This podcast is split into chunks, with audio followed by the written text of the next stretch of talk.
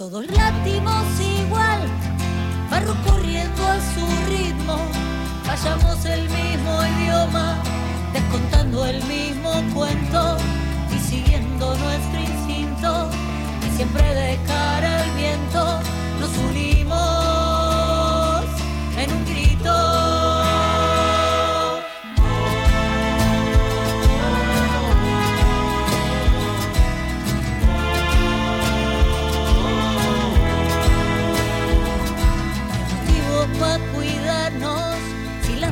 del miedo, varias flores encendidas y en el alma un mismo fuego. Y a poco te aturdimos, tantas brujas silenciadas, empoderadas, unidas, aliadas, todas láctimos igual, sangre corriendo a su ritmo, hablamos el mismo idioma, contamos el mismo cuento nuestro instinto y siempre de cara al viento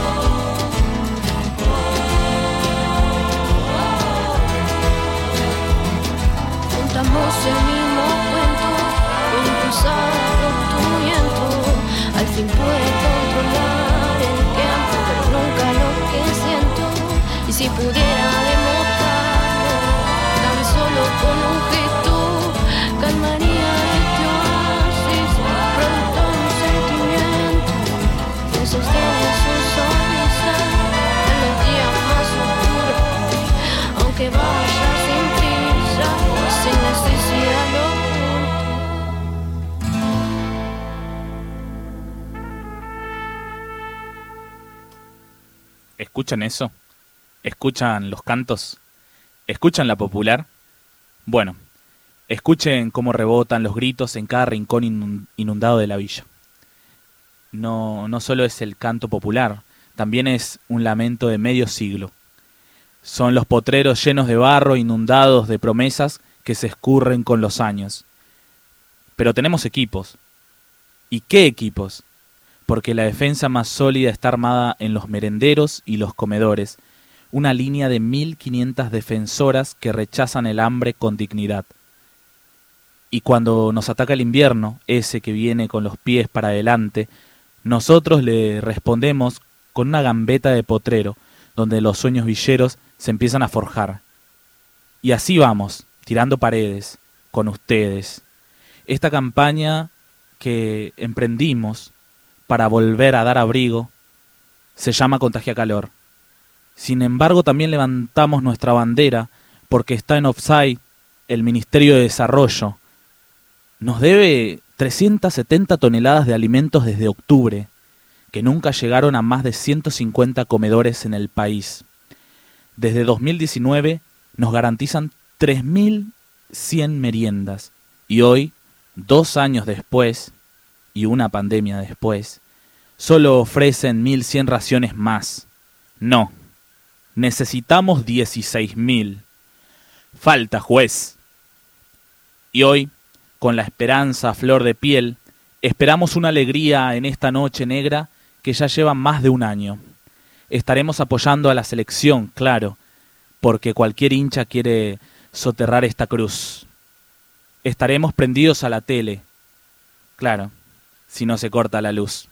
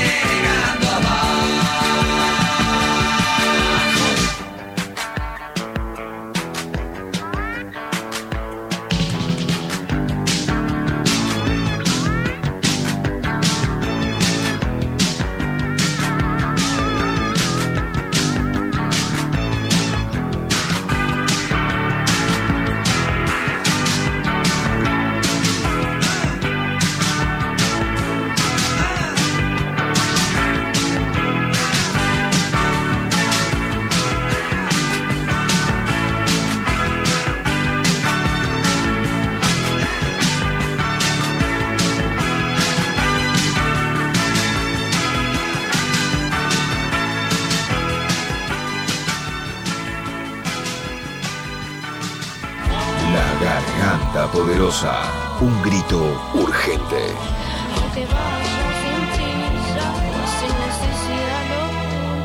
Una lucha constante.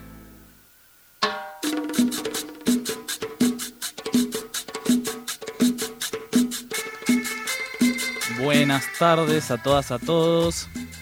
Esto es La Arganta Radio. Estamos nuevamente esta tarde para eh, acompañarnos entre todas, todos. Una jornada re linda en la ciudad de Buenos Aires. Después de. Esto es un fin de semana largo. Eh, me acompaña mi compañero del otro lado, Julito. Julito, ¿estás? ¿Qué sé, Nelson? ¿Cómo estás? Todo bien por acá. Em, con un sábado medio raro, ¿viste? Yo estoy como medio raro y no sé, porque estaba leyendo un par de, un par de revistas de la garganta, ¿viste? Viejas y medio como nostalgia también. Ahora, la, última que repasé hace un rato es la de la del chiquito Romero en la etapa, ¿viste? Que fue después del Mundial del 2014, donde los compañeros pudieron ir a, cubrir el Mundial, donde se armó bueno, una delegación de, periodistas villeros que fueron a cubrir el Mundial en la favela allá de Brasil. Y como nada, hay un montón de, anécdotas y contenido repiola, información, crónicas, y como bueno, eso y las ganas de que los jugadores hoy la rompan la descosan a la pelota. ¿Vos cómo estás?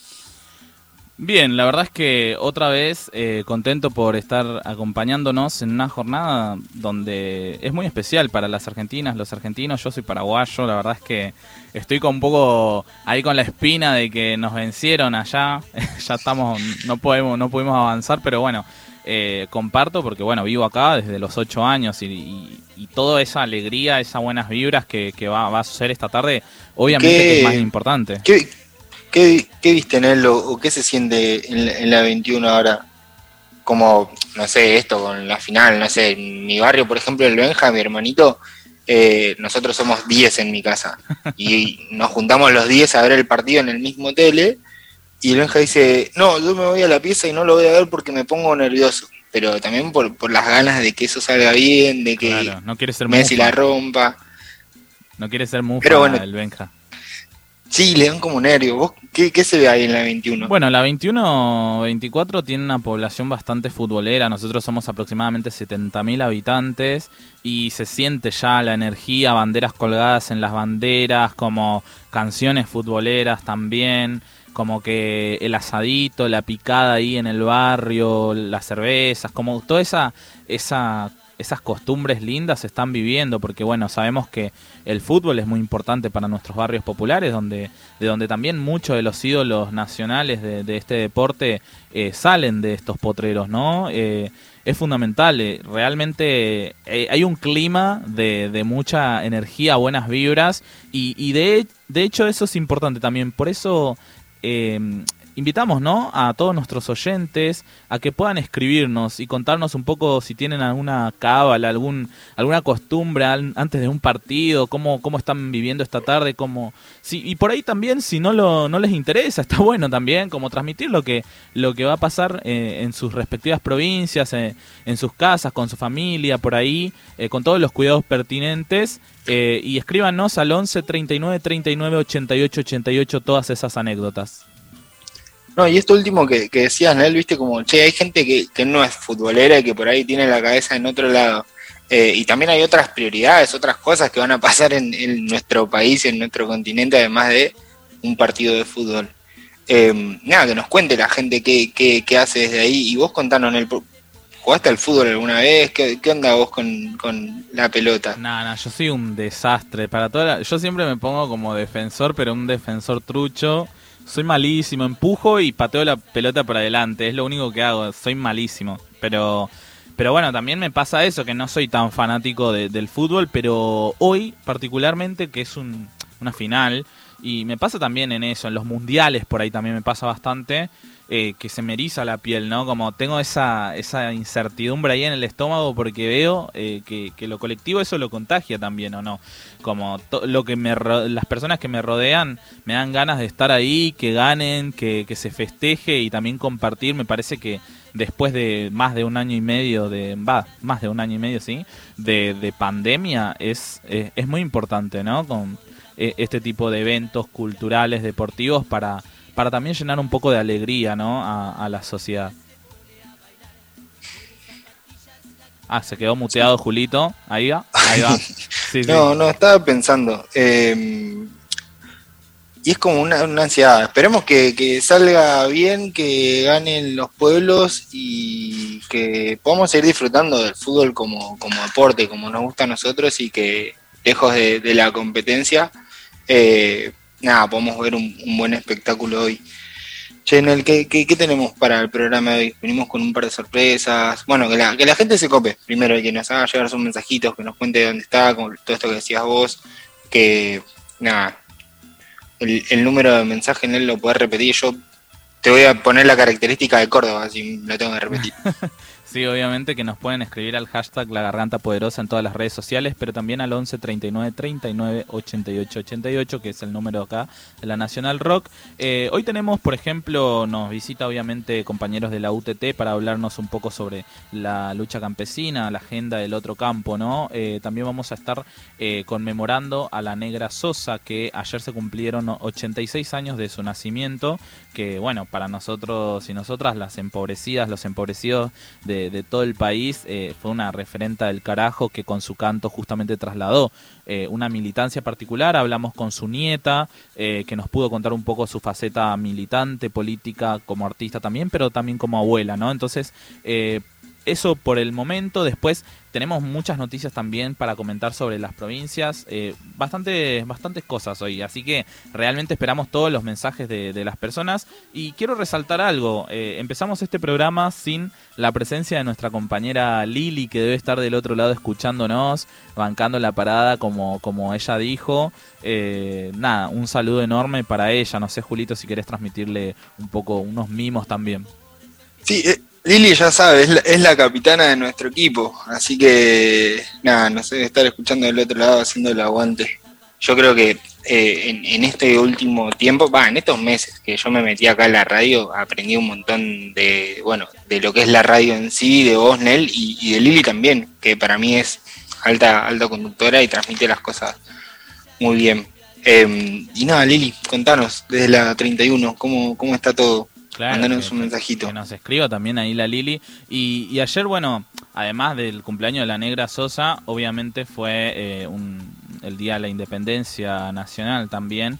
Así que bueno, en los barrios populares no podía faltar eh, el locro. Eh, eh, estuvo ahí presente en las ollas populares y, de hecho hoy también varias asambleas deben estar ahí con la leña o con el anafe prendida a fuego como para poder también contagiar un poco de, esa tradición, de ese locrazo tan rico que, bueno, que tanto nos caracteriza.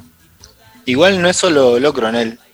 ayer me contaban las compañeras de Entre Ríos, de ahí de, de Gualeguaychú, que comen buceca, que es tipo... buceca? No sé, como un, como un locro más o menos parecido, pero, pero tiene mondongo. Y hay mucha gente que no le gusta el mondongo. No sé por qué. Bueno, tenemos muchísimo para contar. Por favor, que alguien, si está del otro lado escuchando, por favor nos mande y nos explique qué es la buceca, que sería ideal. Así aprendemos un poquito también de, lo culinario. Bueno, eh, vamos con los piojos ahora eh, para eh, seguir con este programa que recién empieza y nuevamente muchas gracias por estar del otro lado. Así que escuchemos pistolas.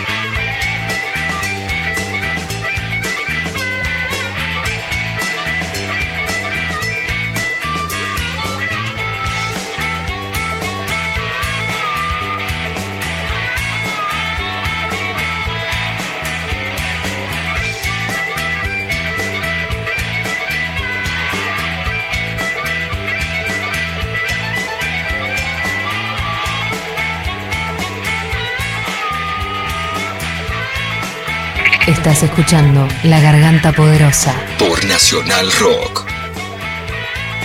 En Alejandro Lerner, San Vicente, provincia de Buenos Aires, hay un silencio expectante. No, no, no.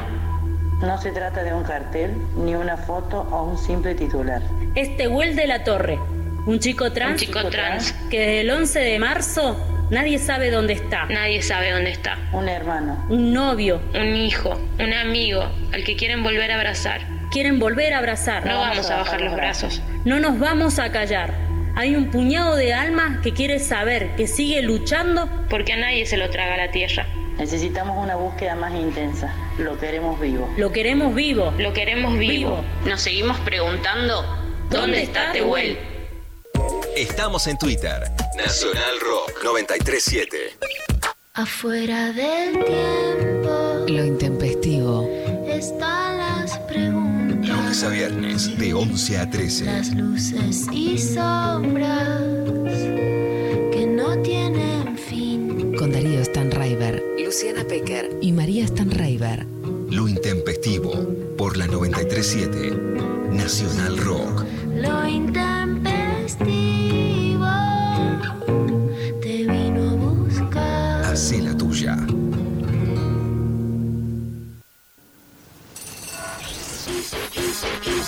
La ciudad.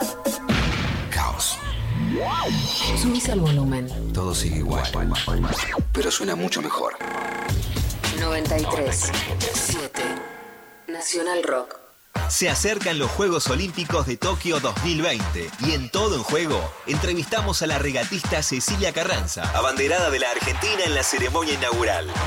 en este momento tan especial que estamos viviendo a nivel mundial. Deseo que estos Juegos Olímpicos sean un momento de disfrute para todas las familias, no solo en Argentina, sino a nivel mundial. Todo un juego.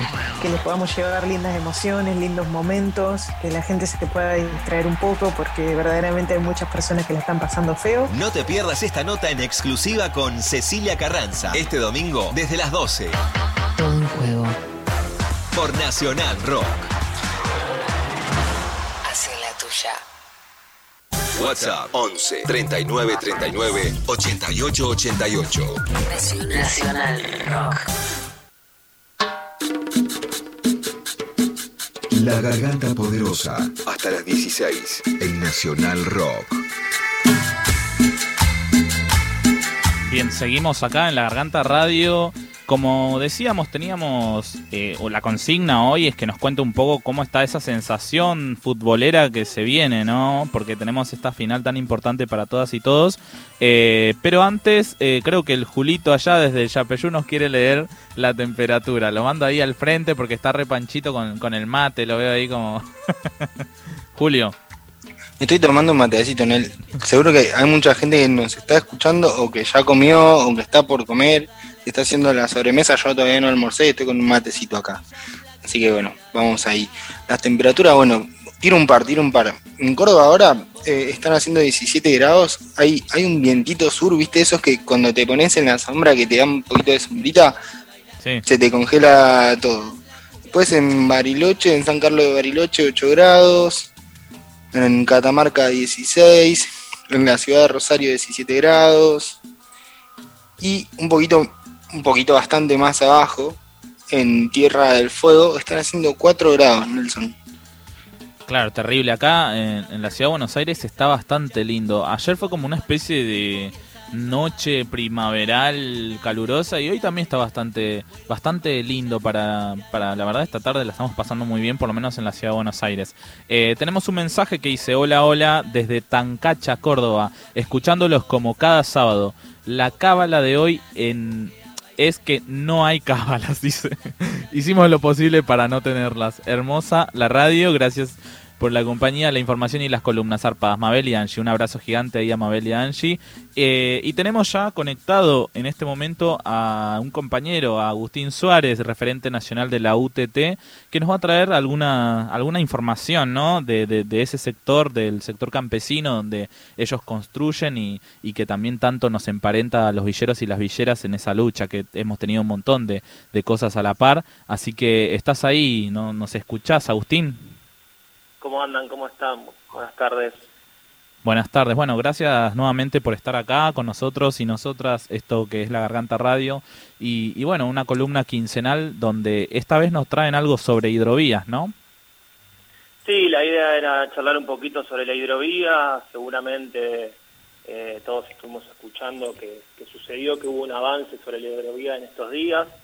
Ahí, este, para comentarles un poco es un avance muy importante, un decreto del, del gobierno este, de hace días atrás, que, mm, que, lo que logró con, con, esto es poder tener el control estatal de, de, esta hidrovía, algo tan importante que tantas organizaciones este, medioambientales, organizaciones campesinas también, eh, creo que todos los sectores populares reclamábamos eh, con mucha fuerza y, y bueno, se logró parcialmente, eh, de una forma posiblemente muy astuta por, por el gobierno, porque lo que hizo fue justamente tener el control estatal de esta hidrovía por 12 meses. Solo por 12 obviamente meses. No, obviamente no es lo que todos pedíamos y queríamos, pero es un, es un avance concreto, es un avance real.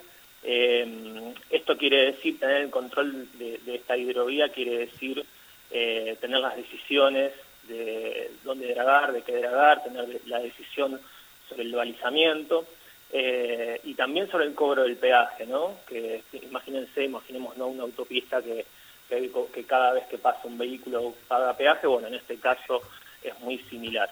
Eh, así que esta es una medida realmente importante. Este balizamiento, este, el, el dragado, obviamente, en un principio va va a ser terciarizado, pero las decisiones va a estar dadas por, por el Estado, eh, por todos, por todos nosotros. Y acá se juegan cuestiones muy importantes que está bueno que, la, que lo compartamos, que lo charlamos. Eh, a ver, hubo un, intento por parte del gobierno eh, de poder este, intervenir en Sentín, ¿se acuerdan? Hace este, un año atrás. Bueno, ahí que fue un el intento del gobierno eh, fracasó, ¿no? Era el intento del gobierno de poder estar dentro de los puertos, de poder tener mínimo control este, de lo que pasa ahí adentro, ¿no? Bueno, eso, como todos sabemos, fue para atrás y ahora este intento este, un poco más real de poder tener el control de la, de la hidrovía, por 12 meses eh, y es, es, meterse dentro de ese mundo de, del famoso modelo agroexportador, ¿sí? desde la producción, desde la carga de los buques en los puertos privados y el comercio exterior. Nosotros como Estado no tenemos ni idea de lo que sucede ahí adentro. Bueno, este es un primer paso. Tenemos 12 meses este, para poder ver eh, qué es lo que está pasando ahí adentro, poder tener información. Eh, todos hablan y todos sabemos que la evasión es altísima este, en, este, en este camino que yo describía desde la producción, la carga en los, en los buques a través de los puertos y, y, que esos buques lleguen a destinos. Bueno, ahí en ese trazado la evasión es altísima, no se sabe, hay estimaciones, este, todas con números muy altos, se habla de un informe de unos 10 mil millones de, dólares en una década, muchísimo dinero que el Estado, todos nosotros perdemos. Bueno, acá con esta, aparte de, poder tener el control de, este, de, esta hidrovía, también vamos a poder ver, tener una mínima noción de cuánto perdimos durante todos estos años. ¿no? Eh, eso por un lado. Y, después, bueno, justamente esto que decía, poder eh, regular nosotros ese tráfico, ese flujo de, los buques, este, y, es una herramienta importantísima para, para el Estado. También poder pensar que, eh, en poder pensar que, esta hidrovía, o más llamada hidrovía, sucede sobre nuestro río Paraná, ¿no? En donde suceden otras cosas también aparte del tráfico de, este, de estos buques. Bueno, poder recuperar también eh, esa, ese sentido de pertenencia a nuestro río Paraná que tanto impacta eh, en las provincias que tienen de costa al río, ¿no? Claro, la soberanía. Totalmente, eso quería concluir eh, con esto que, que, se asemeja, por lo menos es un pasito eh, más para, para ir construyendo esta soberanía, eh, porque bueno, al tener el control, a poder, poder ver qué es lo que está sucediendo, eh, poder ver el impacto ambiental también, que, siempre se deja de lado, bueno, vamos construyendo, por lo menos nos esperanzamos que podemos ir construyendo esta soberanía sobre los ríos. Así que esta es una, un, primer, un primer paso. Tenemos 12 meses, no hay que dormirse, ¿sí? esa es un poco la, propuesta. Eh, y ahí se viene, después de los 12 meses, otra gran batalla, que veremos si la ganamos nosotros desde las organizaciones, desde los sectores populares, para que realmente la estatización eh, sea a largo plazo. ¿sí? Esa es otra de las cosas que, se viene trabajando. Ahora se está haciendo una, una, estatización, un control estatal por 12 meses, y luego va a venir una, una licitación de, de largo de largo tiempo. Bueno, veremos si esa licitación tiene control del Estado o nuevamente entregaremos la, la hidrovía por 25 años más. Imagínense esto, ¿no? Hace 25 años que eh, esta hidrovía eh, la tienen empresas transnacionales que no sabemos qué es lo que sucede ahí. Sí, una empresa, una empresa belga y otra argentina, si no me equivoco, ¿no? Exactamente, una empresa belga y otra argentina es la que tienen el control de, estos, de esta hidrovía durante 25 años. Eh, pensemos que esto sucede desde, los años 90, en donde perdimos todas las herramientas de control del Estado, absolutamente todas, este, desde la Junta Nacional de Granos hasta, bueno, dentro del sector rural, eh, una liberalización este, terrible en donde justamente eh, pasa esto que describí al principio, ¿no? el sector privado se adueñó de absolutamente toda la cadena. Claro, es muy importante lo que nos relata acá Agustín Suárez, es compañero referente nacional de la UTT, eh, que está en conversación con nosotros en vivo por la Garganta Radio, justamente hablando de la situación de la soberanía eh, de las hidrovías, de la hidrovía, perdón, del Paraná, de nuestro país, por donde pasan miles y miles de, barcos, no solamente de nuestro país, sino internacionales, y, y, donde, como bien describiste, es necesario que el pueblo no tenga información sobre todo lo que, está sucediendo ahí en materia económica, pero también en materia ambiental. Eh, nada, Agustín, quería preguntarte específicamente cuál es para vos la importancia de, de que, por ejemplo, la UTT u otras organizaciones sociales empiecen a tener protagonismo en la fiscalización, si se quiere, de este tipo de, de, de, empresas o de, de hidrovías. Principalmente porque, habrá un, debate este, en donde el gobierno claramente es parte, incluso eh, se, escuchan diferentes voces dentro del gobierno de la famosa, por ejemplo, frontera agropecuaria, ¿no? Si es, necesario seguir este, ampliando esa frontera, seguir sembrando soja, porque un poco el discurso acá es, bueno, necesitamos dólares, y sí es real, la Argentina necesita dólares. Por lo tanto, una forma de, obtener esas divisas es vendiendo granos, soja y maíz como principal mm. componente. Bueno, para eso sí, seguimos ampliando las fronteras, que ya no sabemos dónde más sembrar soja y maíz, porque realmente lo que hubo en estos 20, 30 años fue terrible, independientemente de los gobiernos en los que estuvieron. Eh, bueno, justamente el planteo es necesitamos seguir ampliando esta frontera como para seguir cultivando. Bueno, pero es lo que yo decía antes, o sea, la evasión que hay este, por, por esa hidrovía. Es una, una pérdida de recursos este, muy fuerte, que no solo se pierden los recursos, sino que eh, para poder seguir ampliando esa frontera arrasamos con pueblos, arrasamos con, con familias campesinas, arrasamos con todo lo que hay, con el bosque nativo, con lo que sea. Entonces, por ahí, poder pensar una nueva ley de suelos que contenga esta frontera agropecuaria sería un paso fundamental, pero este, regulando y viendo la evasión que hay este, por el otro lado, ¿no? O sea, es como decir, bueno, podemos seguir ampliando la frontera, pero si todo lo perdemos por esta famosa hidrovía, como que carece de sentido. Que nosotros estemos ahí, no nosotros por ahí como UTT, sino las cooperativas, este, organizaciones, que haya un sector popular eh, ahí dentro, eh, podría ser muy, muy importante. Eh, esto creo que es algo fundamental para, para, para ver cómo sucede, y si no, seguiremos también planteándolo a través de todos los espacios que se puedan, ¿no? Pero es muy, es muy necesario que, eh, a ver, esto avanzó claramente por, por, los, por el reclamo de, amplísimos sectores, incluso dentro del gobierno, ¿no? Sabemos que hay distintas voces ahí adentro y bueno, por eso se pudo avanzar con estos 12 meses, por eso también decía que fue una medida de alguna forma inteligente porque patea el conflicto para adelante, también lo patea de, con una posición muy clara, ¿no? Tomando el control de eso.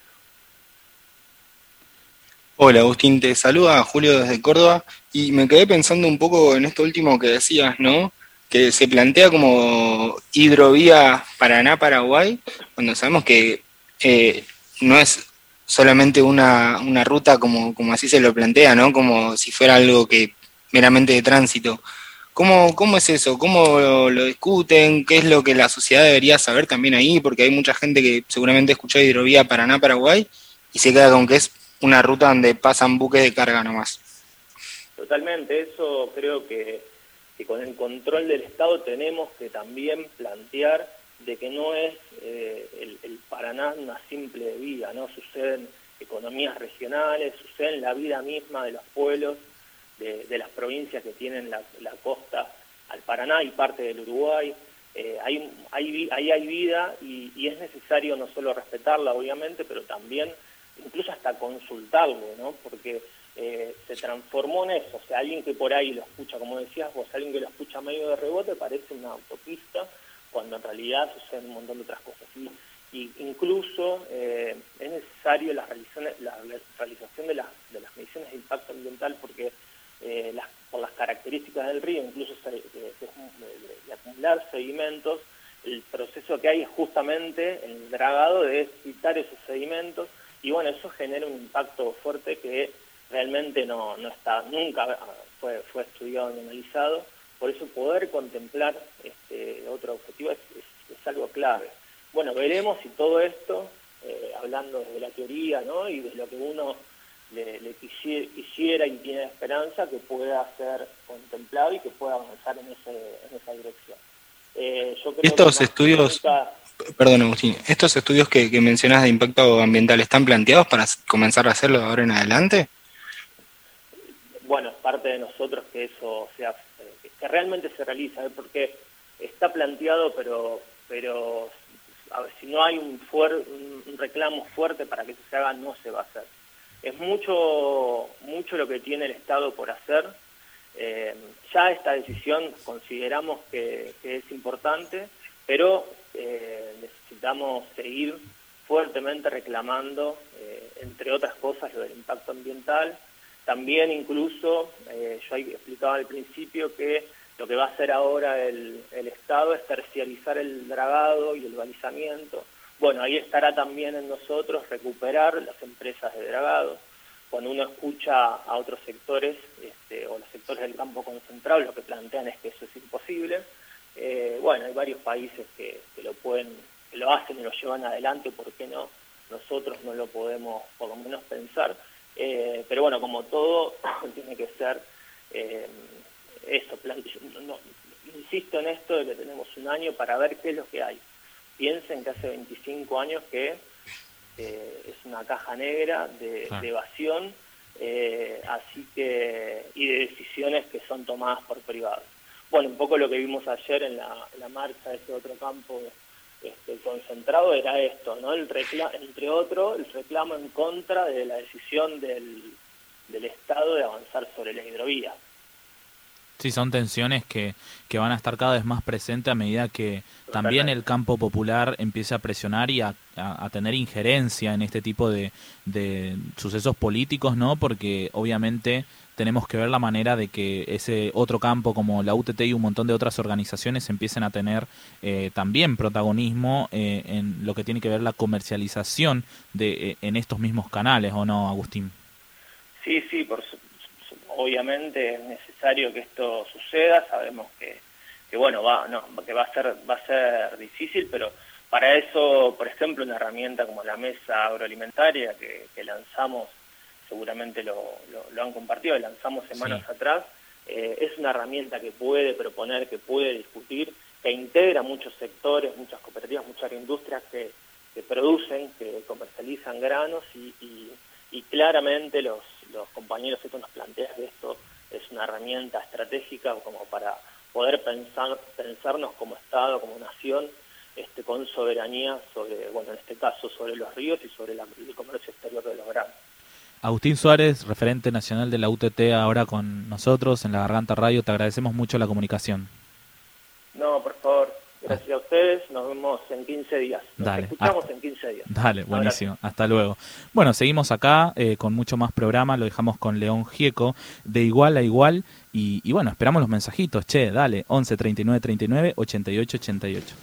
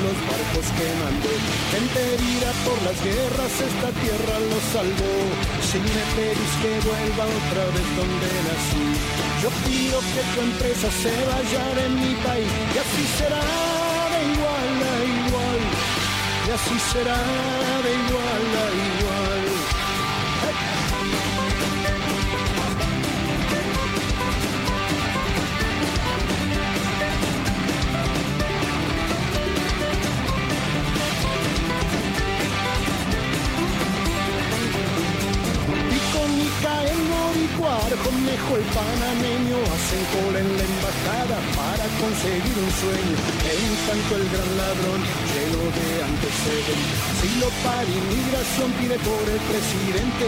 Si me pedís que vuelva otra vez donde nací. Yo pido que tu empresa se vaya de mi país y así será de igual a igual. Y así será de igual a igual.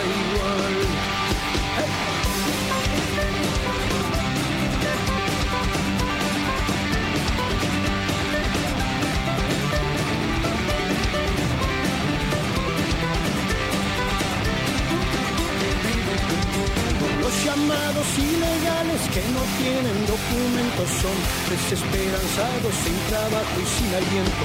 Ilegales son los que dejaron ir a Pinochet. Inglaterra se jactaba de su honor y de su ley. Si me que vuelva otra vez donde nací, yo pido que tu empresa se vaya de mi país. Y así será de igual a igual. Y así será de igual.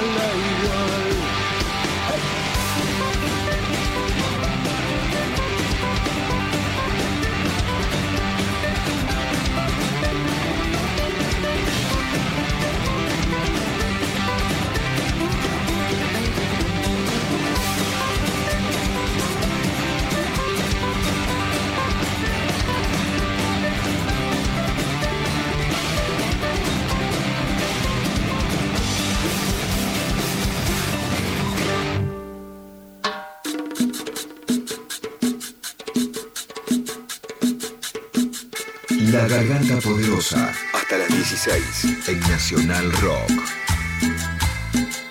Bien, seguimos, Seguimos acá, acá. en Nacional Rock 937. Ah, Me están diciendo que me muteé, porque yo siempre dejo todo abierto, es un desastre. Soy un Soy un queso queso. con lo que tiene que ver las computadoras. Eh, bueno, bien, tenemos algunos mensajitos, ¿no, Julito? Tenemos unos mensajitos. Eh, voy, hacemos un ping-pong, el voy yo primero. Hermosa tarde en Rosario, con mucha ansiedad esperando que llegue la hora del partido. Como todos los sábados, gracias por la compañía, Julito y Nelson. Nos escribe Flor desde Rosario. Bien, eh, hola Nelly Julito, dice, los extraño mucho, dice, a ver quién es. Dice, acá en la 31 los escuchamos mientras picamos verduras y esperamos el partido. Así que esa es la Lili, seguro. Claro, dice, soy Lili. Acá en todo el país las vecinas nos seguimos preguntando dónde está Tehuel. Hola Lili, te mandamos un abrazo desde acá. Y, esto justo hablábamos con, con Nelson, ¿no? Mañana 11 de julio se cumplen cuatro meses sin Tehuel. Seguimos eh, sin saber dónde está, todos los días nos, nos preguntamos, todos los sábados preguntamos acá en la radio dónde está Tehuel. Sí, la verdad es que es un caso que, que conmociona que todavía desde las asambleas, sobre todo desde los espacios de géneros en las casas de las mujeres y disidencias, siguen preguntándose, eh, siguen difundiendo la información en nuestros barrios y en todos los espacios en realidad. Eh, pero bueno, básicamente es importante también resaltar que, nosotros no, no, no nos callamos, de hecho en todos los programas de la Garganta Radio lo pasamos, pasamos un, pequeño fragmento preguntándonos porque es necesario que, se esclarezca el caso. Eh, bueno, Julito, eh, ¿cómo, ¿cómo estuvo tu semana? Che, relajemos un toque, contame en, qué, en andás, cómo viene la facultad. Entiendo que acá el compañero, que siempre me carga, me dice eh, licenciado, no sé qué, me- como que me expone. Eh, déjenme aclarar a todas las personas que están escuchando, el, el tipo está estudiando para ser economista, o sea, no es joda, no es, no es tipo eh, cualquier otra carrera. ¿Cómo viene eso con las matemáticas? De, de a la Facultad de Economía, entonces. No, vos sabés que yo estoy teniendo problemas, porque recién vos, vos decías ahí que, que vos sos un queso con la tecnología, y viste que cuando entras a la facultad, como, al menos a mí en lo personal, me, me está costando agarrar el ritmo en estos cinco meses a lo que es todo el aula virtual, Guaraní que en líneas generales no funciona bien. Vos, Nelson, lo padeciste durante cuántos años? El Ciu Guaraní seis. es un desastre. Sí. O sea, todas las personas que eh, eh, cursaron alguna vez y se enfrentaron a esa cosa. Yo no entiendo, mandamos cohetes a la luna en todos lados, lo que sea, y no podemos hacer que el Sioux guaraní funcione bien. Pero, pero sí es una es algo bastante estresante. Pero, pero bueno, me, estoy, me estoy amigando de a poquito. O sea, es que esta semana, si no me equivoco, fue el lunes. No, la semana anterior fue que tenía que rendir un final de matemáticas, justo te preguntabas, y viste que te dan fechas, o sea, un plazo para que te inscribas. Yo me reolvidé, me, me tomé el día en el trabajo, de todo para estudiar, me dediqué a estudiar todo el día, me aprendí todos los números, repasé un montón. La fórmula. Cuando llega, el, o sea, el día anterior, se me da por entrar de nuevo al aula y revisar un montón de cosas, entrar al guaraní, y no me había inscrito. No, pude rendir el final por no haberme inscrito, que pero vos, sos, vos sos bastante colgado, Julito, igual, ¿eh? Sos muy cuelgue, boludo. De verdad. Pero lo digo con mucho cariño. Sí, sí, lo imagino. Gratuitamente te le pegaba, ¿no? Bueno, eh, tenemos mucho más programa para hoy. Seguimos acá en la Garganta Radio. Vamos a, eh, en un rato, seguro estar hablando con la mamá de Kiki Lescano, Angélica Urquiza, desde Villa 20, para, para que nos cuente un poco los 12 años de impunidad que, que sufre esa familia, sobre todo con un caso que nos atraviesa tanto a todas y todos.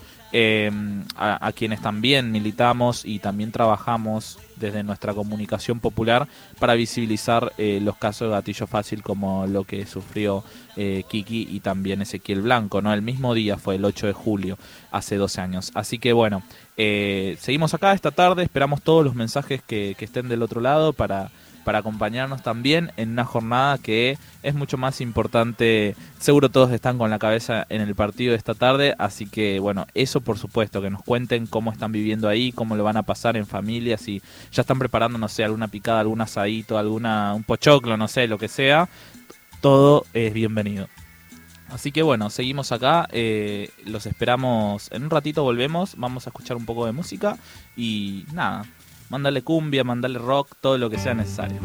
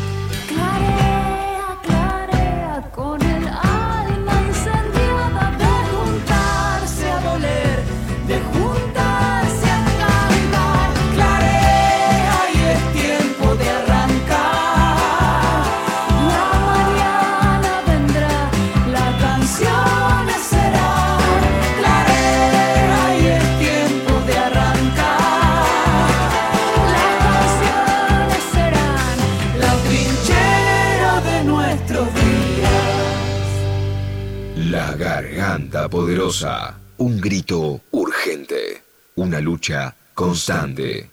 937. Se mete en tu cabeza. Nacional Rock. Los martes a las 20, la hora líquida. Gillespie se sumerge en entrevistas acuosas para coleccionar. La hora líquida. Martes de 20 a 21 por 937. Nacional Rock. Hacela Hace la tuya. tuya. Todos fuimos. Todos somos. Todos podemos ser.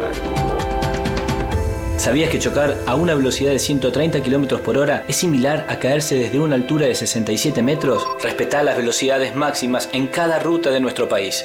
Soy Diego Molina de Conduciendo Conciencia para Nacional Rock. Yo me comprometo con la vida. Una búsqueda incansable. Detectives salvajes. Una entrevista que deja pistas.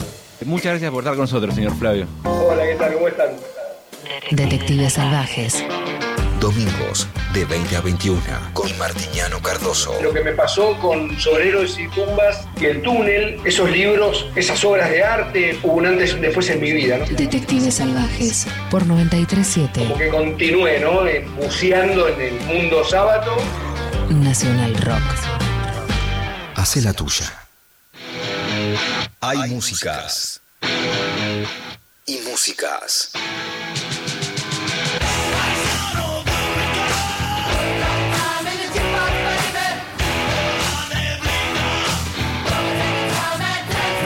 Si confluyen, es el rock. Anoche te esperé bajo la lluvia dos horas. Mil horas. Siete perros. Nacional Rock. La garganta poderosa. Un grito que no se calla. Bien, bien, seguimos en esta tarde linda de 10 de julio, eh, todos expectantes a la Copa América, al final de la Copa América de esta tarde-noche. Eh, bueno, Julito, vos como vos me comentabas al principio del programa que iban a hacer todo, ustedes son un montón, son como, ¿cuántos son en la familia? ¿10 dijiste?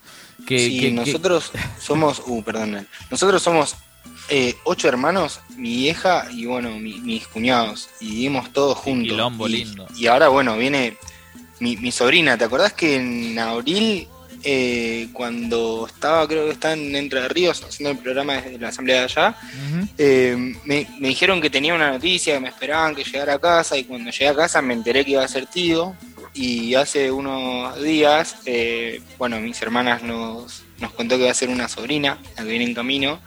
Ya tiene nombre, es Roma Isabela, así que Bueno, se está agrandando la, la familia, el Yape se hace más grande. No va a quedar chico el Yape en algún momento. ¿Y qué significa para tu familia el fútbol? Ustedes son todos re futboleros ahí, me imagino que el Fernet no va a faltar. Eh, sí, somos futboleros. eh, y el Benja sobre todo. Bastante. Así que nada, va- vamos a ir viendo. El Benja ya lo está esperando en casa, así que bueno, ni bien llegue de la reacción, eh, ahí armaremos toda la mística. Buenísimo, sí. Y otra persona que nos está esperando en este momento, que nos acompaña, es una referenta eh, que, nos, que, que supo pisar, digamos, muchos tribunales y, y calles en búsqueda de justicia para su hijo Kiki Lescano, ¿no? Eh, desde Villa Lugano habla en este momento Angélica Urquiza para contarnos un poco eh, cómo se vive 12 años eh, de impunidad, sobre todo. Angélica, ¿estás ahí? Sí, estoy acá, lo estoy escuchando y estaba escuchando que bueno, que sí, hoy estamos todos unidos para, para que Argentina salga campeón y bueno, somos todos futboleros, viste, que en los barrios humildes y los barrios nos gusta jugar la pelota, especialmente a la familia Urquiza y Lescano, que nos gusta. ¿Y Todas cómo, jugamos, cómo, cómo están? todas. ¿Cómo están palpitando ahí en, en Villa Lugano todo, todo esto que va, va a suceder y que, que, bueno, todos queremos que gane, pero eh, ¿cómo, ¿cómo se preparan ahí en familia? Y en fa- bueno, esta vez eh, hicimos una división. Mirá. Cada uno en su casa, eh, nosotros ya con Dani vamos a preparar una pizza, eh, ahí también con un fernet, tomar o un vinito y bueno, veremos el partido.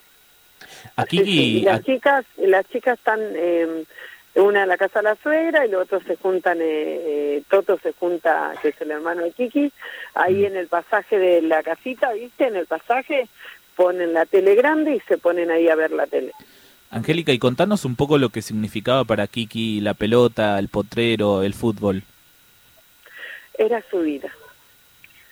Se levantaba el pibe para jugar a la pelota. De muy chiquito siempre jugó en club, eh, jugó en el Club Lugano y bueno, era mascota primero de, de, de ahí Mirá. de la categoría de él, después la eh, fue justo en la categoría 91 empezaron a probar y bueno, ya tenía seis años para siete y quedó, quedó porque siempre jugó.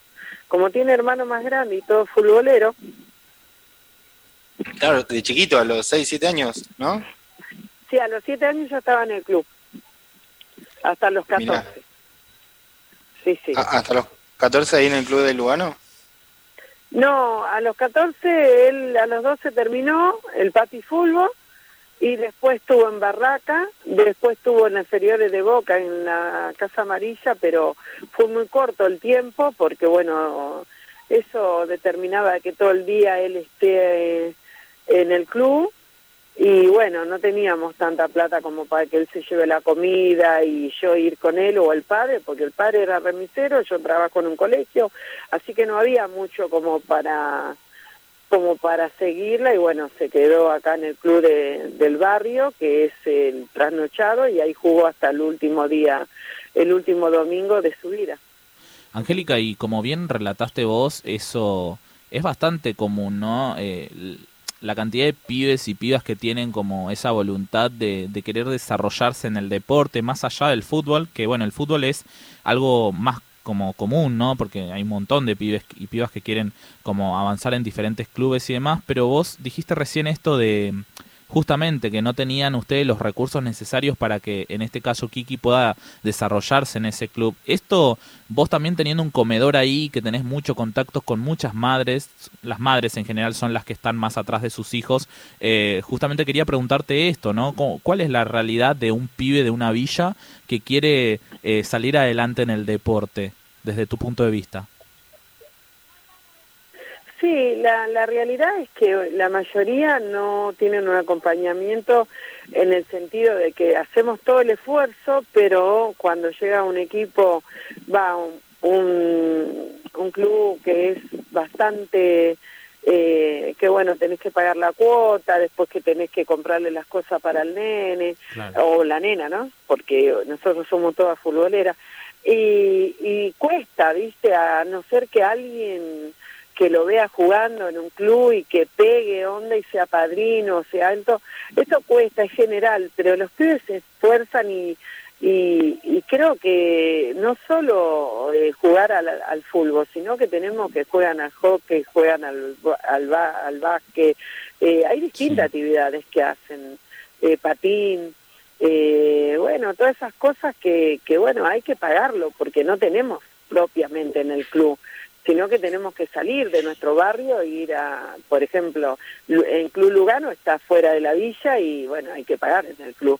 Pero es así, lo cuesta, lo cuesta bastante, pero mm, de repente, bueno, nos encanta eh, estar todo el domingo y jugar todo el domingo y, y ver el- los campeonatos que hacen.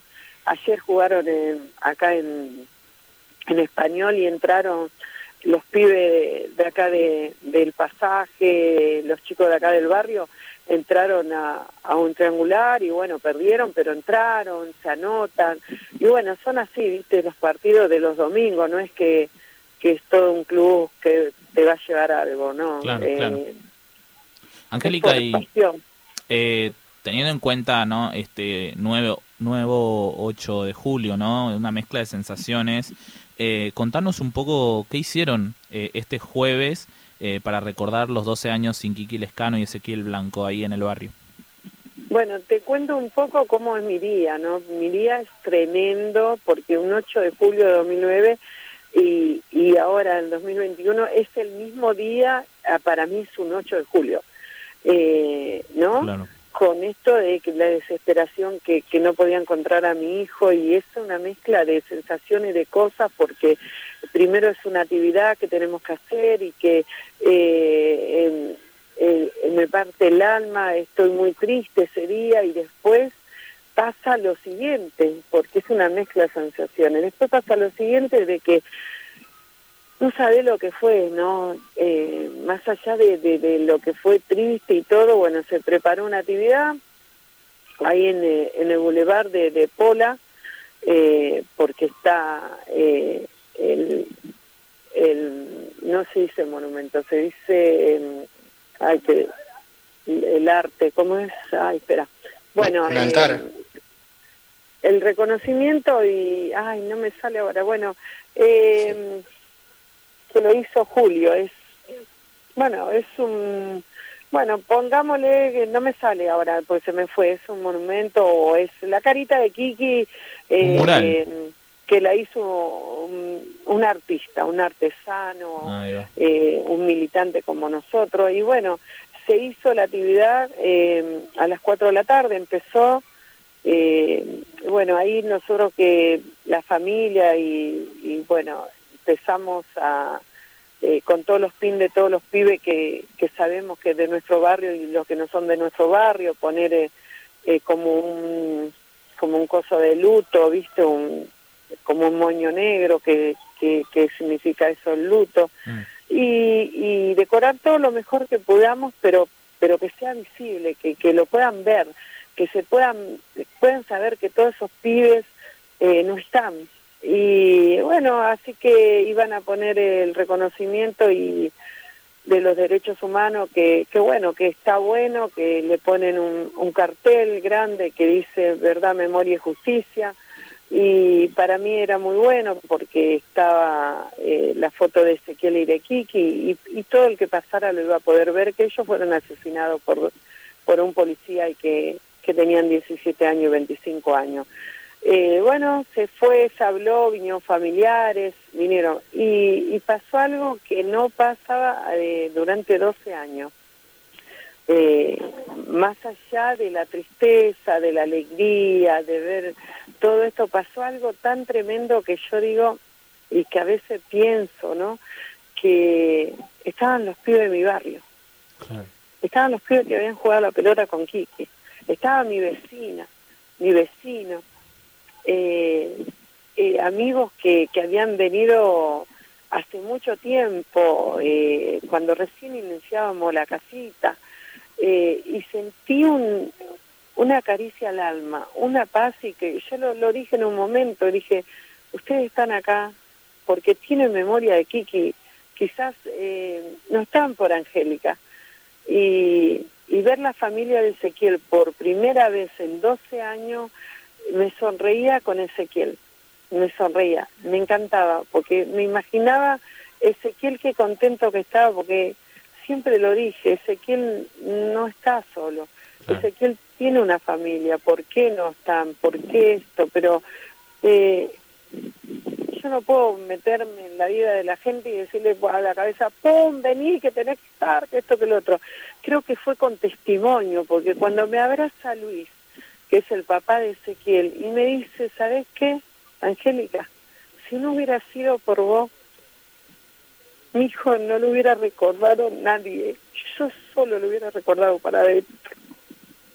Y a mí eso, yo le dije gracias Luis, pero no era por mí, sino que sentía una alegría que decía, qué contento de estar Ezequiel, qué contento que debe decir, por fin, por fin viniste papá por fin, papá, yo no soy un...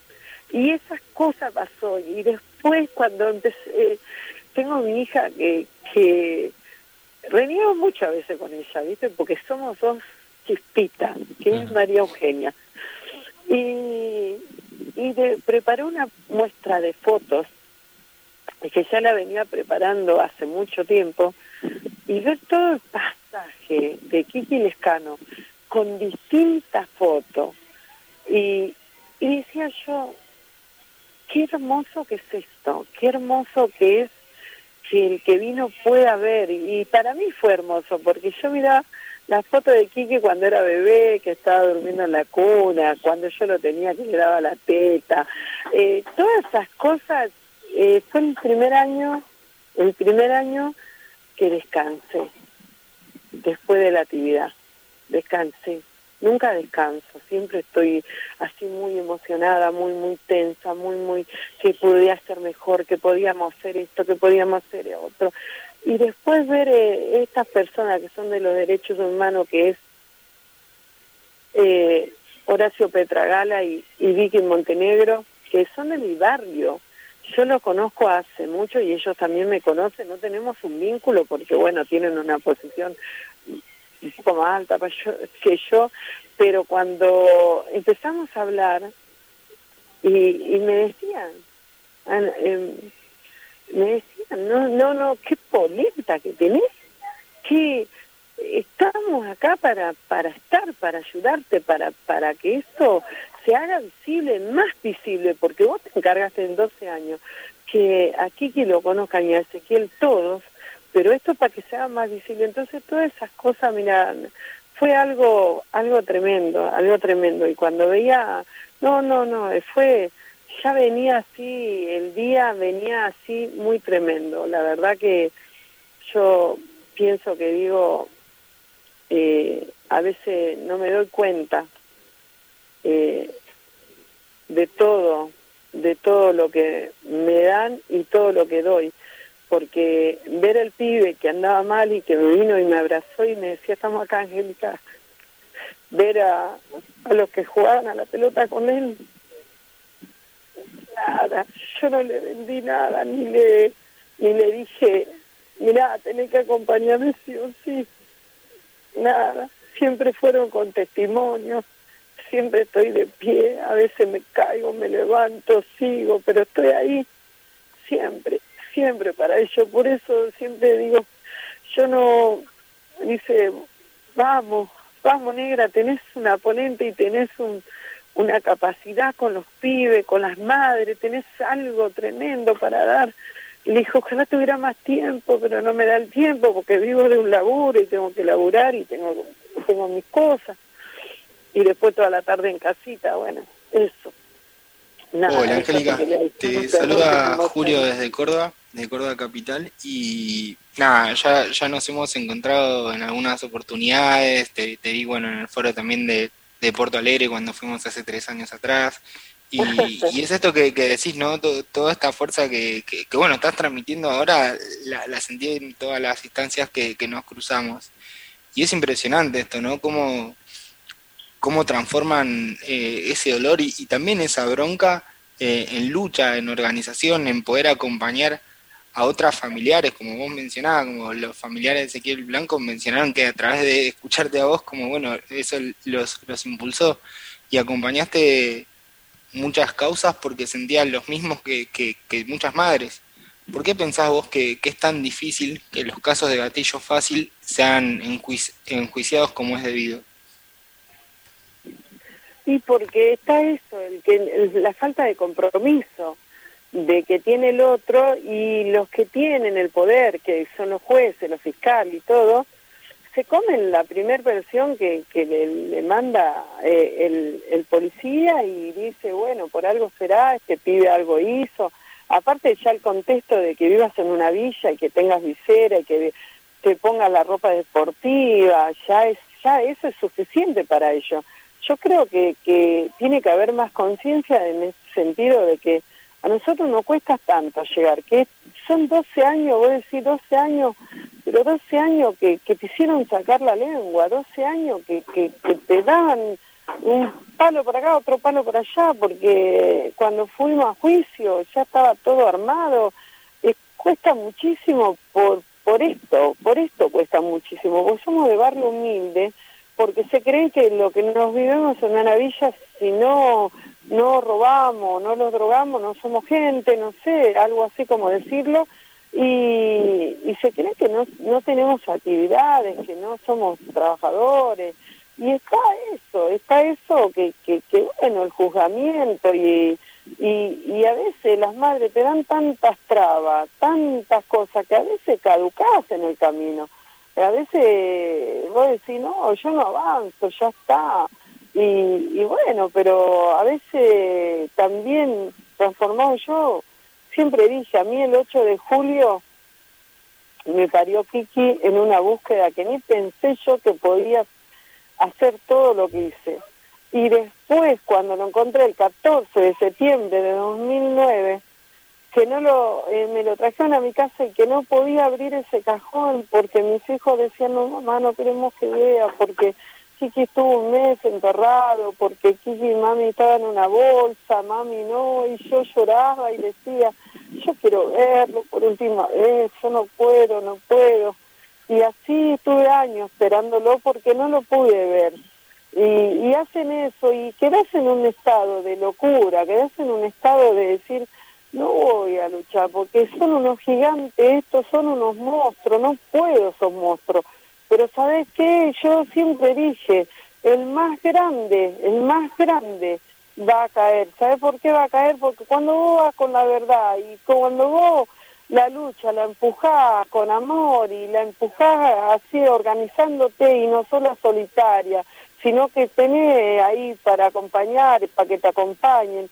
Entonces ahí la lucha ¿me entendés? Se ve y organizada, entonces vos sabés que ese gigante, vos le vas a decir dos palabras, yo acá tengo mi derecho y vengo por mi derecho, que pedí justicia, y ahí vos ahí lo vas aflojando a ese gigante, pero si no lo atrevemos, y ellos juegan con eso, a mí me trataron de loca, me hicieron causa, estuve detenida, me pegaron, y quedé como la loca, y ahora ¿sabe qué dicen? Sí, mira, eh, te vengo a traer una citación, decían el otro día, ¿viste?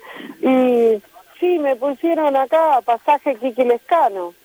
Y dije, sí, es pasaje Kiki Lescano, porque así se llama la calle. Tomado para vos. ¿Viste? ¿Vos querías Sí? Bueno, ahí, ahí tenés que... Ah, mira, pasá, mira el mural.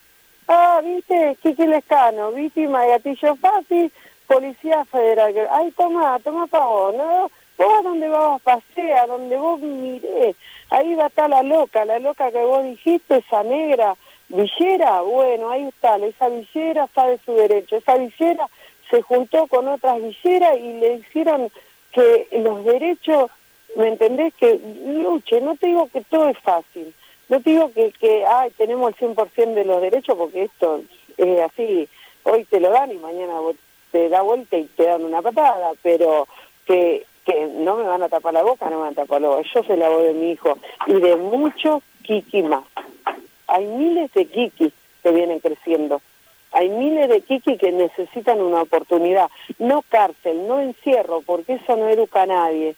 ¿Me entendés? Entonces nosotros tenemos que salir. Si entendiéramos toda la mamá, si entendiéramos todos los militantes, si entendiéramos todo lo que estamos haciendo un trabajo social, si entendiéramos todo, sí, lo principal es darle la comida, lo principal tener un comedor, pero también lo otro es darle un abrazo, decirle, acá estoy, estoy para escucharte, no sé qué vamos a hacer, pero primero te pongo el oído y después que sepa que ese pibito que va creciendo, que esa pibita que va creciendo, tiene que ver todo diferente, ¿entendés? Que no naturalice que tiene que ser golpeada, que no naturalice que tiene que ser drogada, no, que no sea natural, que sea algo que no, no, yo si a mí quiero que alguien me toque, me va a tocar, si no quiero que me toque, no me vas a tocar, y, si no, ¿Y hace, viejo? Voy a salir a la calle y te voy a escrachar. Voy a salir y te voy a decir, como yo digo, Santiago Vega. Santiago Vega puede tener ahora que le devolvieron toda, todo lo que no le habían pagado durante estos años, que lo indemnizaron, que esto, que el otro, toda, toda la que vos quieras. Pero no va a tener la tranquilidad que yo tengo en la mente cada vez que salgo a la calle para decir, yo sigo buscando justicia y el asesino fue Santiago Vega. Él no va a poder seguir diciendo, no, porque eran un chorrito, no, porque eran los... Lo va a creer él y el entorno, nadie más. Les recordamos a quienes nos están escuchando del otro lado, estamos hablando con Angélica Lescano, eh, una referenta de, de la lucha, mamá de Kiki Lescano, que nos acompaña hoy, eh, recordando, bueno, a 12 años de, de lo que pasó con Kiki. Quería, quería preguntarte, Angélica, porque Kiki, como vos decías, está, está presente, bueno, ahí en el pasaje, pero también en muchos otros espacios. Y en nuestro barrio nosotros cuando, va, todo el tiempo lo, recordamos, eh, en nuestros espacios eh, comunitarios compartimos, eh, bueno, tratamos de compartir lo que vos nos transmitís, recordándolo, ¿no? En las diferentes villas porque es, parte de nosotros también. Y ahí quería preguntarte, eh, ¿qué, ¿qué nos enseñó Kiki? Kiki lo enseñó a que a mí personalmente y, a- y veo a otras personas que tenemos derecho, que tenemos derecho a la vida, que tenemos derecho a ser felices, que tenemos derecho a, a sufrir también, pero que tenemos derecho. Y, y a mí me enseñó de que no bastaba con, con ser mamá de la puerta para adentro, sino que, que podía ser mamá de muchos, de muchos y muchas. Y me enseñó eso, me enseñó a luchar. Yo ni sabía, no, no sabía ni, ni siquiera hablar con nadie porque yo era, vos me decías algo y siempre decía, el día que me toque mi hijo los mato, el día que esto, ah, cu- cualquier cosa. Eh, cuando me tocaron a mi hijo y de la ma- manera mal, pero lo peor que me pudo pasar, eh, no tenía fuerza para levantar los brazos, no tenía fuerza para caminar. Y, y día a día me, me- me- en el oído me decía, yo soy la voz de mi hijo, yo soy la voz de mi hijo, porque también me lo enseñaron, porque a mí todos los días me enseña, hasta me enseña mi nieto que me dice, el otro día estábamos, era un cumpleaños de uno de mis nietos, no, que hable la abuela, que hable la abuela, y no, no, no voy a hablar, dale abuela, vos habla que lo hace llorar a todos. Es verdad, es verdad que no tengo que quedarme callada. Mi nieto, y me dejó eso, eso me enseñó, me enseñó a los derechos, que hay muchos chicos que no tienen derecho, hay muchos que se creen, no sé, no sé cómo, cómo explicártelo. Angélica, eh, justamente, nada, para que toda la gente sepa del otro lado también, vos tenés un trabajo que, eh, además del trabajo, ¿no? que vos haces por fuera, un trabajo militante muy importante ahí en, en Villa Lugano con tu comedor, que tiene el nombre de tu hijo justamente. Quería leerte dos mensajitos que te llegaron. Uno que dice, mucha fuerza y abrazo para Angélica, mamá de Kiki. Seguimos exigiendo justicia por Kiki, Ezequiel y todos los pibes y pibas asesinados impunemente a manos de las Fuerzas Armadas del Estado. Control popular a las fuerzas de seguridad. Y otro que dice, tremendo escuchar a Angélica, te interpela, te da fuerzas, te motiva. Kiki está en cada uno de los pibes y las pibas de los barrios, ni un pibe menos. Así que bueno, con esos dos mensajitos te agradecemos muchísimo esta comunicación, Angélica. Qué lindo, también te agradezco por llamarme. Y la verdad que fue fue muy lindo que eh, participar y estar. Y, y fue tremendo también que el que está del otro lado, el oyente, pueda transmitir esto de, que tenemos que tener fuerza, que tenemos que estar unidos. Y la verdad que gracias, mil gracias. Yo siempre digo gracias porque en cada cosa que hacemos está la memoria de Kiki de Ezequiel presente y de todos aquellos pibes que cayeron víctimas de gatillo fácil. Muchísimas gracias. Un abrazo gigante, Angélica. Otro para ustedes, ¿sí? Hasta y luego. vamos a ganar hoy. Sí, vamos a ganar hoy. Así será. Eh, si lo dice Angélica. Bueno, eh, con este último mensaje de Angélica que vamos a ganar hoy, eh, seguimos con la Garganta Radio, que todavía nos queda mucho programa por delante, escuchando rock, música, obviamente, como cada sábado hasta las 16 horas.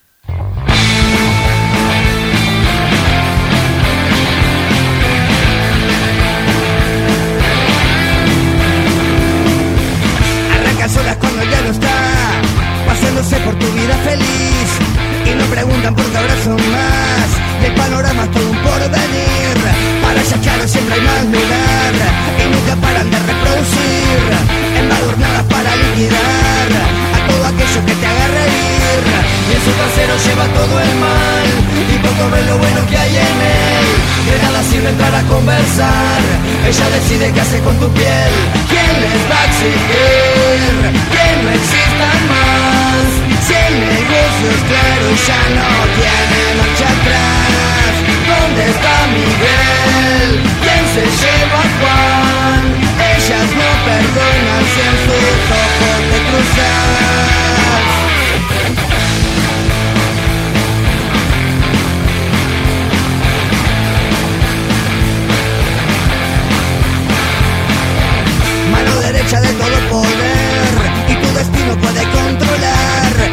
seduce con su boca infiel y su patada te puede extasiar. Pero cuidado porque no va a ser nunca de tu dominio personal. Una escupida te podrá hacer ver que no precisa de tu bienestar. Que su trasero lleva todo el mal y un poco de lo que hay en él. De nada sirve entrar conversar. Ella decide qué hace con tu piel. ¿Quién les va a exigir que no existan más? El negocio es claro y ya no tiene mucha atrás. ¿Dónde está Miguel? ¿Quién se llevó a Juan? Ellas no perdonan si en sus ojos te Y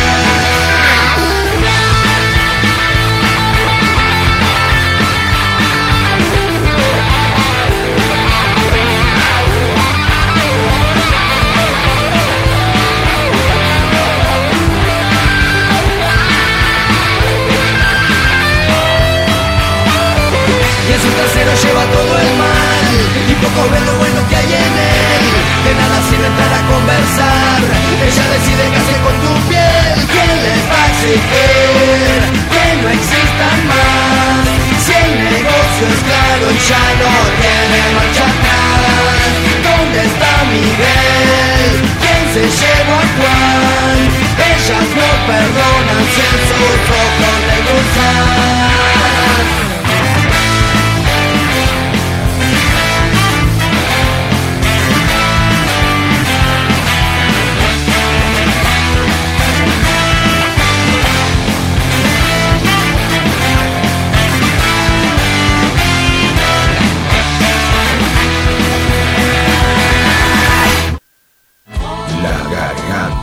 Un grito urgente. Aunque vaya sin prisa o sin necesidad. Una lucha constante. Estamos en Facebook. Nacional Rock 937. Las bandejas están girando. DJ Time. La pista te está esperando. Domingos de 0 a 2. Con Claudio Ferraro. DJ Time. Por 937 Nacional Rock. Hace la tuya. Romeo y Julieta. Oh Julieta, amada mía, os lo ruego, abre tu ventana. No, Romeo, no la abriré. Lo nuestro es imposible. Además hace un frío terrible afuera. Julieta, mi bien, os lo suplico. La salud de nuestro amor depende de ello. Abre ya tu ventana. Oh, Romeo, qué pesado eres. ¿Por qué insistes tanto? Porque hay que mantener los ambientes ventilados. ¿Pero qué dices? ¿Es que la pasión te ha vuelto loco? No, Julieta. La Organización Mundial de la Salud aconseja mantener las casas ventiladas de forma cruzada para evitar la transmisión del coronavirus. Oh, mi Romeo, que sople entonces la brisa fresca de nuestro amor. Sí, pero siempre con barbijo, alcohol en gel, distancia social y ambientes bien ventilados. Claro, es que la pandemia no terminó. Y que la segunda ola Se la lleve el viento. seguí cuidando. Radio y Televisión Argentina. TELAM. Contenidos Públicos. Sociedad del Estado. Secretaría de Medios y Comunicación Pública. Argentina Unida. Argentina Presidencia. Estamos escuchando a Cero Kill, Benito Cerati. Hola, sí, aquí. Si es sábado, hay joda. Enciende los parlantes. Deja que se quejen los vecinos. En mi caso, pero cuando yo era muy pibito, escuchaba mucho The por ejemplo, mucho house ambiental, ¿viste? Me acuerdo de mi viejo escuchando I'm Afraid of Americans, que es, bueno, Bowie con Trent Reznor. Y es el día de hoy que Bowie y Trent Reznor para mí son a los dos más grosos. Enciendan los parlantes. Sábados de 20 a 22. Con Cucho Parisi y el Francisco Decadentes. En tu casa, ¿cómo te podías revelar de la música que escuchaban ahí, no? Pero sí era todo increíble, imagínate, yo tenía a David Bowie. Por 937 Nacional Rock. Hace la tuya. 11 39 39 88 88. Nacional Rock. La garganta poderosa. De 14 a 16. La voz urgente. Bien, seguimos acá en la Garganta Radio, siendo las 15.32 con 42 segundos exactamente. Eh, como cada sábado, gracias por todos los mensajes que nos están llegando, que real, eh, desde con la entrevista que acabamos de tener con Angélica, están llegando un montón. Eh, también, bueno, con todo lo que venimos hablando sobre hidrovías con la UTT, venimos teniendo un programa bastante ahí, ¿no? Como rápido, contundente. Y, ahora, bueno, como estuvimos mencionando al principio, eh, ayer, ¿no? Eh, a 86 años de su nacimiento, justamente, eh, nos tocó pensar otra vez a la negra Sosa, Mercedes Sosa, esa voz tucumana que atravesó todas las fronteras. Armamos por eso un material para conocer bien de cerca su pensamiento, y, su lucha, ¿no? Eh, más allá de, las canciones a ella que tanto nos representa y siempre llevó la voz de, quienes más necesitábamos eh, en todos los sectores, los villeros, los campesinos, los pueblos originarios, por todos los rincones de Latinoamérica y también en, todo el planeta, básicamente. Así que bueno, eh, con mucho cariño y homenajeando también a la negra, armamos este informe. Me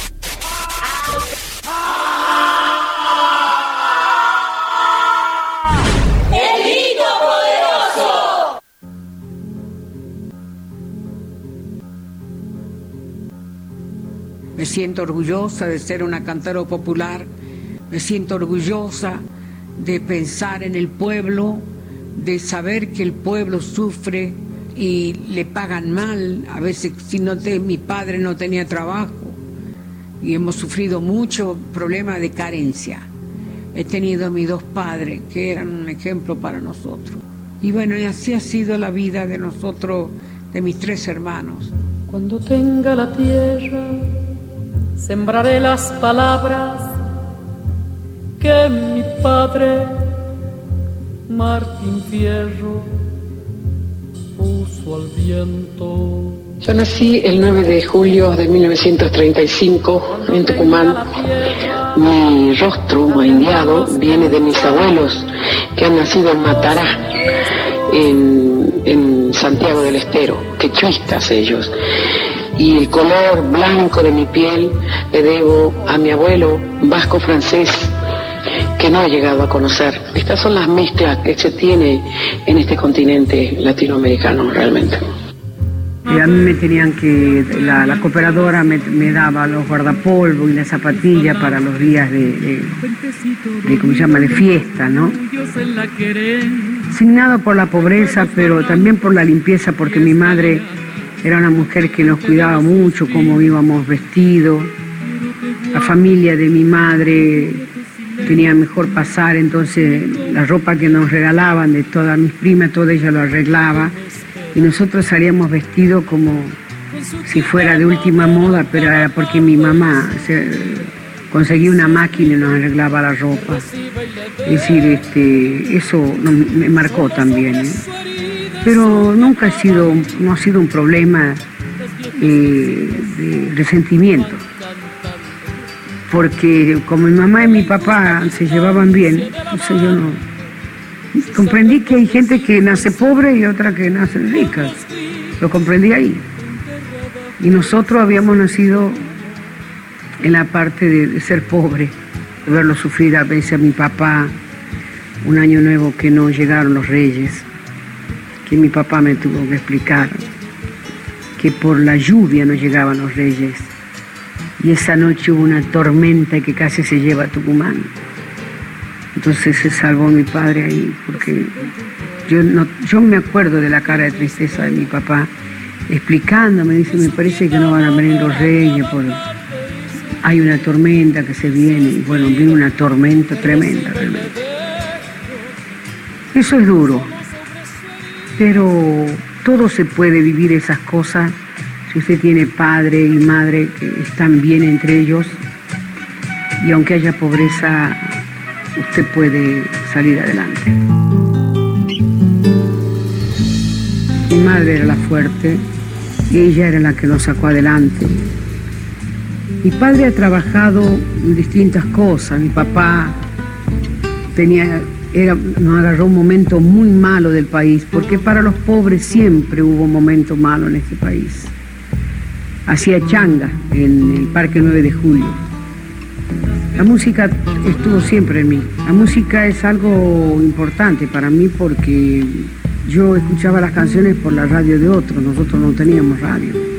Siempre fue importante para mí, pero nunca pensé que yo iba a ser una cantante profesional. Nunca he pensado además. Yo siempre pensé que me iba a casar, como fue al, punto que yo me casaba con un hombre muy rico, el 10 de julio. Y el 5 de julio me casé con un hombre muy pobre, que es el papá de Fabián, pero porque era músico. Es decir, elegí la música una vez más.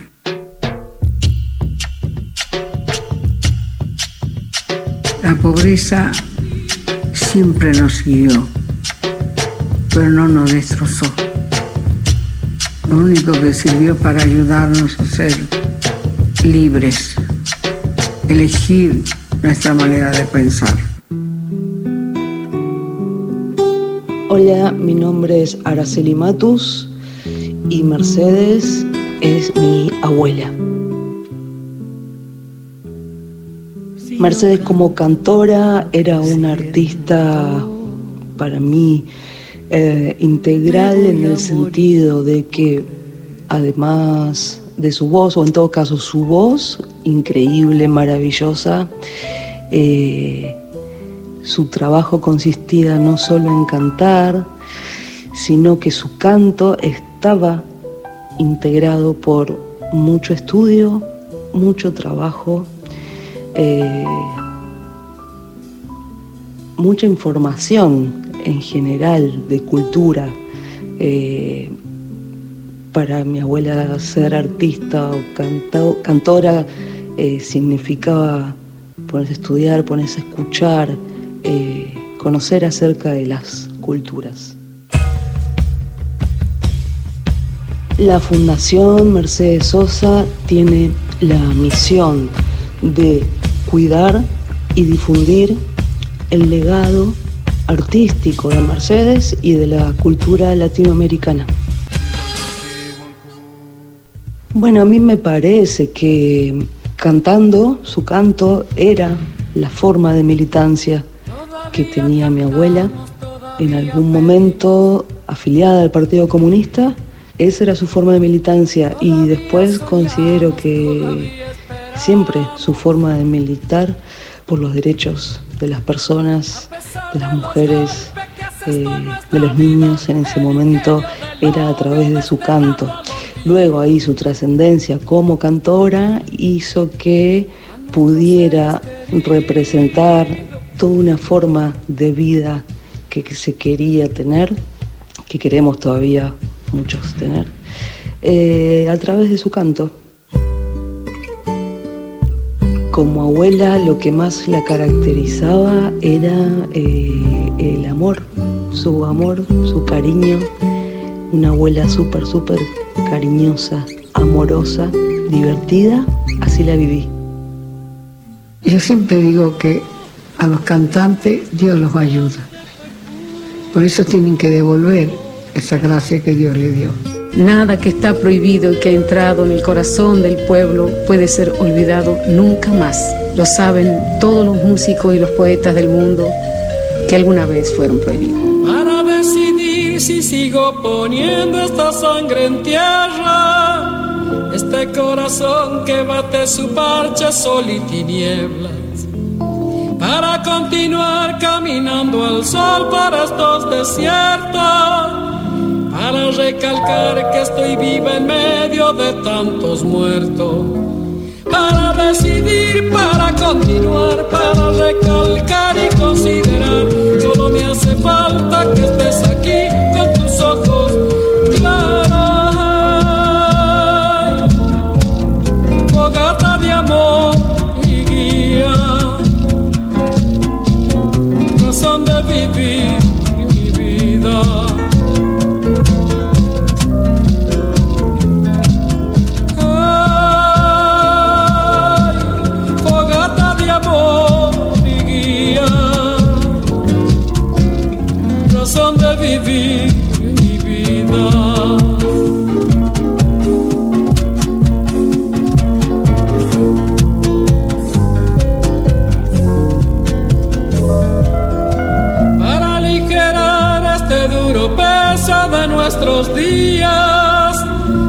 soledad que llevamos todos islas perdidas para descartar esta sensación de perderlo todo para analizar por dónde seguir y elegir el modo para aligerar, para descartar, para analizar y considerar.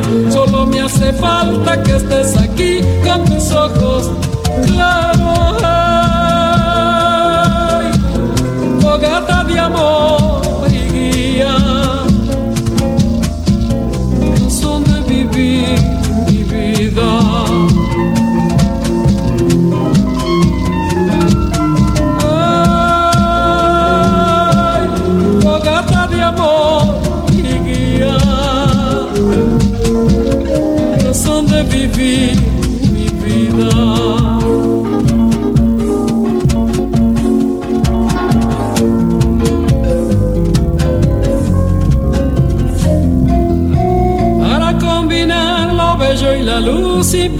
Distancia.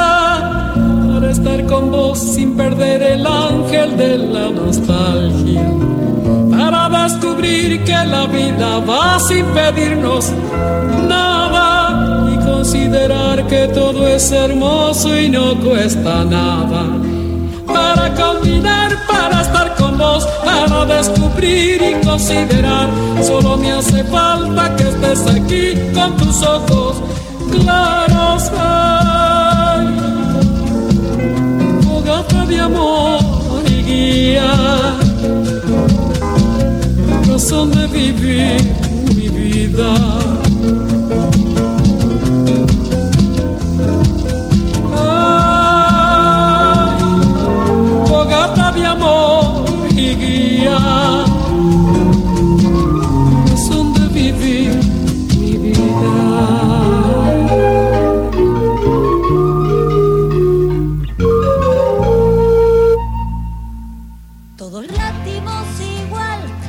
Garganta Poderosa, hasta las 16.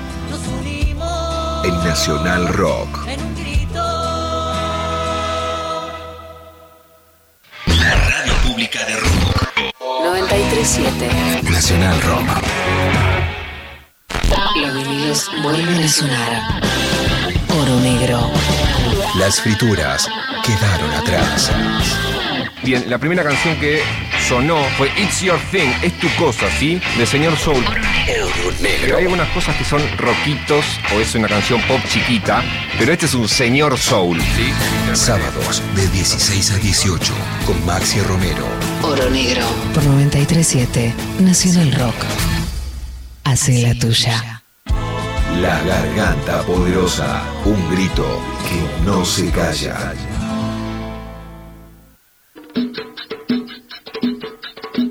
Bien, seguimos acá con La Garganta Poderosa, este grito villero. Como cada sábado hasta las 16 horas nos queda 15 minutos más o menos de programa y tenemos un montonazo de mensajes, ¿no es así, Julito? Tenemos muchísimos mensajes en él que nos fueron llegando, eh, la gente conectadísima del otro lado escuchando, eh, así que nos vamos a hacer de nuevo un ping pong como hicimos hace un ratito. De una. Dice, saludo para los vecinos de barrio Yapeyú, en especial a Joana, que está escuchando la radio como todos los sábados. Nos escribe María desde mi barrio. Importantísimo lo que contaron sobre la hidrovía. Qué importante acceder a la información para defender lo que es nuestro, nos dicen. Por acá dice, hola, mandamos un beso grande a Roma, que desde la panza va a sentir la emoción y la alegría de que con Argentina vamos a salir campeones de la Copa América. Nos escribe Débora. Sí, me imagino que está hablando de, de su, de su Eva, ¿no? Eh, bien, no, por- no, de su sobrina, es mi hermana. Ah, bueno, yo qué sé quién es Débora, ¿por qué tendría que Sí, sí. saberlo? tengo, tengo seis hermanas, Por eso. perdón. Eh, es necesario complementar la nacio- sí, es necesario complementar la nacionalización de la hidrovía con la penalización de los eh, aguantaderos de delincuentes de guante blanco, que son las cuentas y sociedades offshore. Dice abrazo grande, Aníbal desde Aeroparque. Nos escriben desde la Bella 31. Dice, hola, saludos desde la Bella 31. Como todos los sábados prendidos a la radio. Nos escribe Pame desde la 31, le mandamos un gran abrazo. Hola Julito y Nelson, acá Fede desde Córdoba escuchando el programón de hoy, haciéndole el aguante. Se le extraña a Lili, dice, mirá Lili ya te están extrañando, así que te mandan un abrazo ahí. Eh, pero la llevan bien ustedes dos, dice el acá Fede. abrazo enorme. Bueno, me tranquiliza que ahí uno de los oyentes dice que lo estamos llevando bien. Bueno, listo. Y estamos tratando de dejarlo todo acá, ¿viste? La Eh, la capitana siempre nos ordenaba, hace un rato nos tiró un par de coordenadas, ¿viste? Como, bueno, vienen bien, gracias Fede. Y voy con otro, dice, buenas, buenas, acá desde La Pampa, oyéndolos en familia, viendo qué comemos esta noche para hacerle el aguante a Argentina. Les mandamos saludos.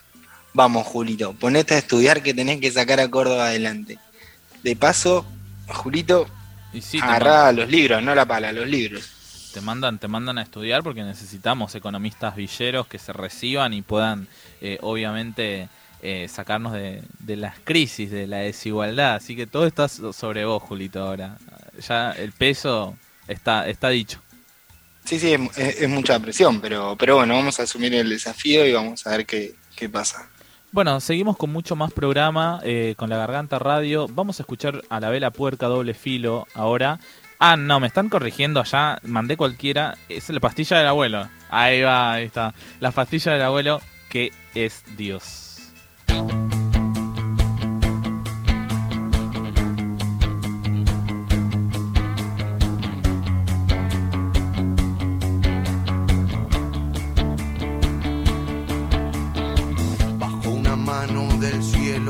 Y acariciando su pelo, rulo y señal de la cruz. La caricia de Jesús hizo posible el milagro, convirtió la red en tierra, el balón hizo palomas que aterrizaban su paz en la isla soledad, borrando una absurda guerra. Judas no juega esta tarde, lo expulsaron por traidor. Y once apóstoles de Cristo con sus oídos al cielo, consultándole al Señor. Y Jesús dijo, me voy. De tácticas ya no hablo, pero un consejo les doy. La pelota siempre al 10, que ocurrirá otro milagro.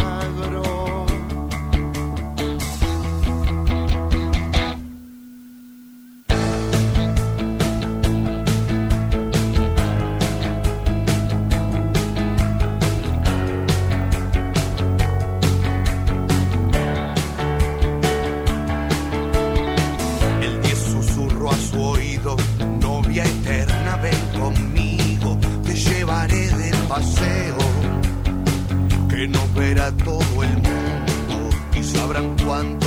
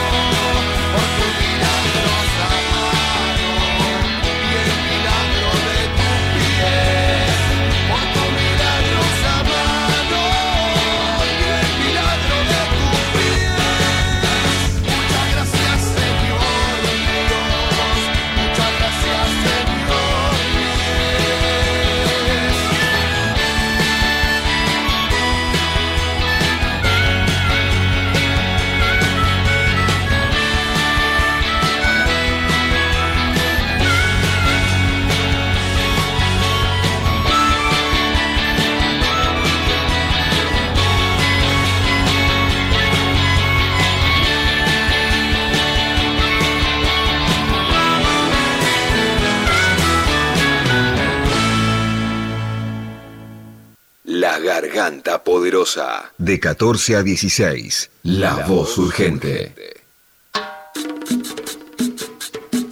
Bien, bueno, llegamos al final de, de nuestro programa ya, siendo las 15.54. Tuvimos un poco de todo hoy, Julito. ¿Cómo, cómo la pasaste? ¿Qué, qué destacás de, de- de la jornada de hoy? Eh, tuvimos bastante, bastante, un programa interesante. Y lo que destaco, o lo que. Va, en realidad todo. Pero me quedo mucho con la entrevista Angélica, ¿no? Que como, como decía, bueno, cuando conversábamos con ella, tiene. Bueno, incluso ella misma lo remarca cuando eh, habla, la polenta que tiene, ¿no? Y todo, todo lo que transmite también, esa fuerza. Como en un momento decía, como. No sé cómo levantarme. Y nos levanta a todos, nos levanta a todos. Así que me, me quedo con eso, me quedo con eso. Fueron llegando otros mensajitos. ¿Tenés algunos por ahí para, para leerlos? Sí, obvio. Acá uno que dice, hermoso programa. Los escuchamos desde Río Tercero. Saludos para Carmen y Sandra. Esa es la Pepa, alias Doña Norma, que nos escribe desde Río Tercero. Le mandamos un gran abrazo. Otro que dice, buenas. Eh, primero quisiera que pasen un saludo muy grande para los oyentes de Resistencia Chaco. Decirles que está muy bueno el programa. Pren- eh, préndanse, a la radio. Vamos Argentina que hoy ganamos. Amar, dice. Bien, bien, bien. Y acá uno que me queda a mí dice, buenas.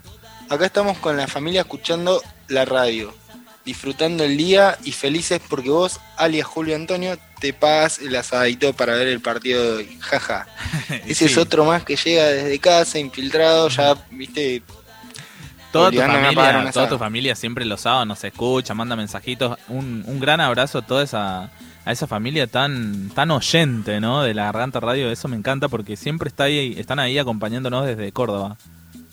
No, es, es- yo digo que una, una familia poderosa porque están todos en, en la asamblea. Cuando, cuando nazca Roma, eh, si la está escuchando, que sepa que Roma va a ir a la asamblea. Buenísimo. Bueno, eh, más que nada agradecer otra vez a todas las personas que están de- del otro lado cada sábado acá con nosotros y nosotras en la Garganta Radio. Nos encontramos eh, el próximo sábado. Un agradecimiento especial a Luciana eh, Val- Valarino. Ahí va, me, me corrige si no. eh, Valarino y Natalia Bravo que estuvieron eh, en la operación hoy. Y, y bueno, nos encontramos el próximo sábado eh, para seguir compartiendo este grito villero. Y hoy, claro, vamos a Argentina. Así que un fuerte abrazo a todas las personas, a todos eh, este país hermoso que, que sigue adelante y que sobre todo eh, a los vecinos y las vecinas que, que hacen que este programa también exista, La Voz de las Villas en la Nacional Rock.